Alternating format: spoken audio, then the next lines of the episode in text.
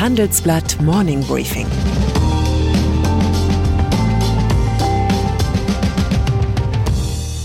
Guten Morgen allerseits. Heute ist Freitag, der 2. Juli, und das sind heute unsere Themen. Der größte Unternehmer unserer Zeit. Mindeststeuer für Konzerne kommt. Klimaschutz oder Menschenrechte? Jeff Bezos. Selten hat eine Titelzeile bei uns in der Handelsblatt-Redaktion so viele Diskussionen ausgelöst wie in dieser Woche.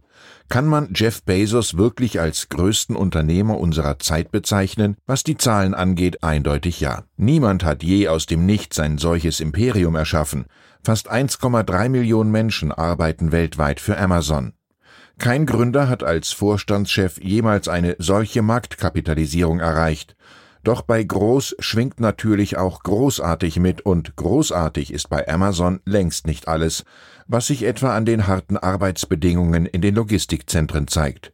Am Montag räumt Bezos nach 27 Jahren seinen CEO-Posten und unser Freitagstitel analysiert, Nachfolger Andy Jassy muss aus Bezos Schatten treten und Amazon zu einem Good Corporate Citizen machen. Sonst gefährdet die fehlende gesellschaftliche Akzeptanz das künftige Wachstum des Konzerns. Weltwirtschaft. Ein bisschen ist es auch eine Lex Amazon. Schließlich gehört der US-Konzern zu denen, die ihre Gewinne gerne in jenen Ländern anfallen lassen, in denen die Unternehmersteuern niedrig sind. Am Donnerstag einigten sich 130 Staaten auf ein Vorhaben, das eine weltweite Mindeststeuer sowie eine Neuverteilung von Steuereinnahmen bei großen Konzernen vorsieht. Mit der Einigung im Industriestaatenclub OECD ist der Weg frei für einen entsprechenden Beschluss der Finanzminister aus den größten Industrie- und Schwellenländern G20, die sich in der kommenden Woche in Venedig treffen. Ungleichheit.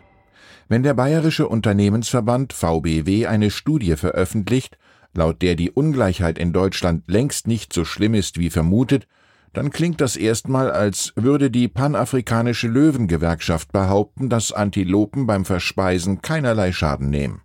Doch ein genauerer Blick auf die Ungleichheitsstudie aus dem Arbeitgeberlager lohnt sich. Sie bezieht nämlich einen häufig übersehenen Vermögensbestandteil mit ein, die Renten- und Pensionsanwartschaften.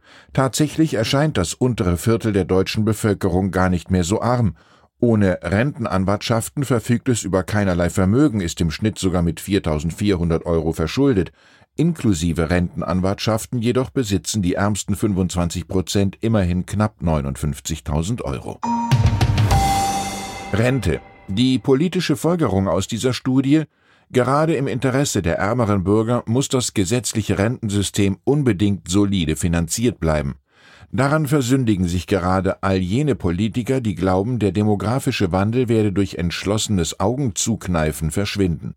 Bert Rürup, der Präsident unseres Handelsblatt Research Institut, er dreht sich übrigens auch um, wenn man ihm Rentenpapst hinterherruft, zeigt in einer großen Analyse gangbare Auswege aus dem Rentendilemma. Solarenergie. Es gibt Zwickmühlen, die sind so gemein, dass sie sich nur die Realität ausdenken kann.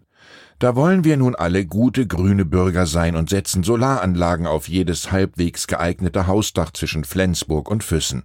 Und dann stellt sich raus, das darin massenhaft verwendete Silizium wird offenbar häufig von chinesischen Zwangsarbeitern gefördert und vor Ort auch noch mit Energie aus schmutzigem Kohlestrom verarbeitet.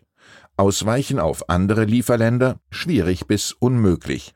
Also um der Menschenrechte willen doch lieber weiter mit Öl heizen, irgendwie auch keine Lösung. Die deutsche Solarbranche steht dem Problem einigermaßen ratlos gegenüber, wie unser Tagesthema zeigt. Verpackungsmaterial. Ein ganz ähnliches Dilemma erlebt jeder, der einmal versucht, statt Hack vom Metzger Fleischersatzprodukte aus dem Bioregal zu verwenden. Jeder einzelne Bratling steckt in einer Art Hartschalenkoffer aus Plastik. Nach dem Veggie-Burger-Essen mit der Familie quillt die gelbe Tonne über und schon wieder erleidet das grüne Gewissen einen empfindlichen Dämpfer.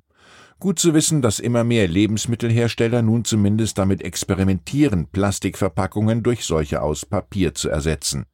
Der Coca-Cola-Konzern testet in Ungarn sogar eine Papierflasche. Donald Trump. Und dann ist da noch Alan Weisselberg. Er ist Finanzchef der Trump Organization, der Immobilienholding des ehemaligen US-Präsidenten Donald Trump. Die New Yorker Staatsanwaltschaft hat nun Anklage in 15 Punkten gegen Weisselberg und die Trump Organization erhoben, ein bunter Reigen von Diebstahl bis Steuerbetrug.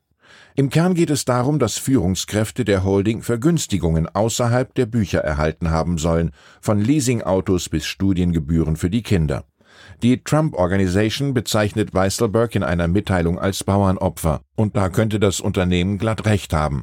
Natürlich möchte sich jeder ehrgeizige Staatsanwalt mit demokratischem Parteibuch, was hier der Fall ist, gerne den Skalp des ehemaligen Präsidenten an den Krokoledergürtel hängen.